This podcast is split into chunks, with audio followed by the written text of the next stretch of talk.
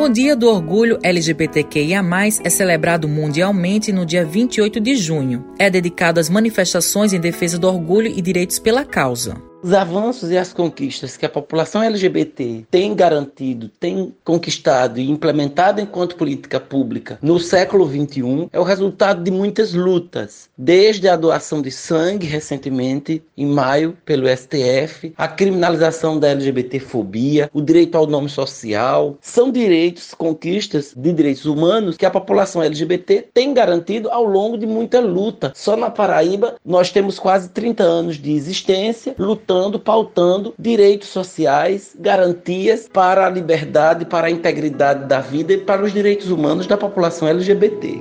Juro por Deus, já pensei até mesmo em provar. Esse é o relato de Luiz Araújo da Costa, professor de História e atualmente é gerente executivo LGBT da Secretaria da Mulher e da Diversidade Humana do Governo do Estado da Paraíba. Luiz pontua o que é ser LGBT no Brasil. O Brasil ainda é um país muito violento para a população LGBT, um dos mais violentos no cenário internacional, principalmente para a população trans e travesti, que estão mais expostos na sociedade. Ser LGBT no Brasil é ser resistente, é ter a coragem de lutar por direitos, por cidadania, por educação, por saúde, por moradia, por uma velhice LGBT com dignidade, porque a sociedade ainda não olha para o LGBT enquanto ser humano. É muito difícil a gente gente espera que os dias melhores venham para toda a sociedade e, particularmente, para a população LGBT.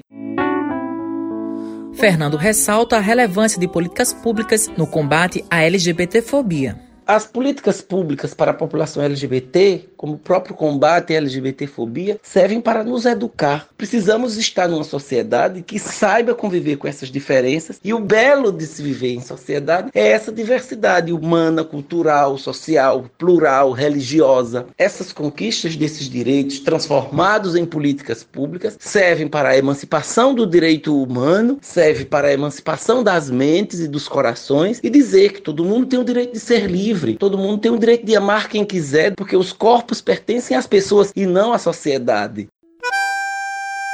Meu nome é Adriano Silva, sou assistente social. Ser LGBT no Brasil é você levantar com a incerteza que você vai estar vivo, pois a gente vive num país que mais mata LGBT. É você ter medo, infelizmente. Já perdi muitos amigos para LGBTfobia.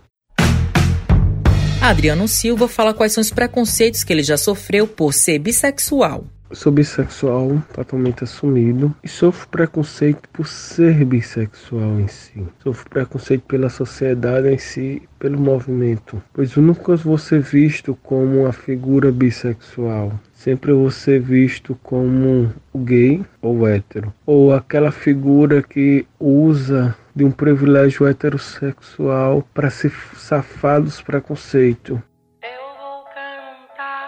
Eu me chamo Aniele Mirtes, sou mulher negra, sou ativista social e política, pedagoga, faço parte do grupo de mulheres lésbicas e bissexuais Maria Quitéria e hoje o nosso maior desafio enquanto comunidade LGBTQIA+, é ser quem nós somos, não termos vergonha e não termos medo de assumir quem nós somos na busca de uma sociedade mais justa e igualitária.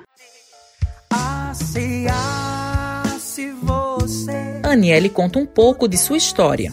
É uma trajetória de lutas, é uma trajetória de vitórias, mas também uma trajetória de discriminação, é uma trajetória de sofrimento, é uma trajetória muitas vezes de preconceito, de sermos assassinados fisicamente, emocionalmente por pessoas, seja da nossa sociedade ou até mesmo dentro da nossa própria casa, mas é uma trajetória que a marca maior deve ser justamente a implementação desse respeito que nós todos os dias lutamos para conquistar por ser quem somos. Baby, eu vou cantar. Aniele Mirtes ressalta o que seria uma sociedade ideal para ela.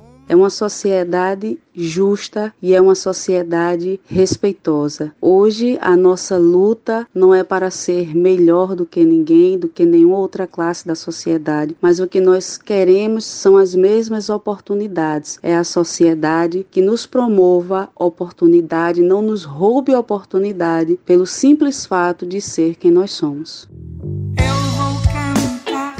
com os trabalhos técnicos de João Lira, produção de Raio Miranda, gerente de jornalismo Marcos Tomás, Matheus Silomar para a Rádio Tabajara, emissora da EPC, empresa paraibana de comunicação. Minha face,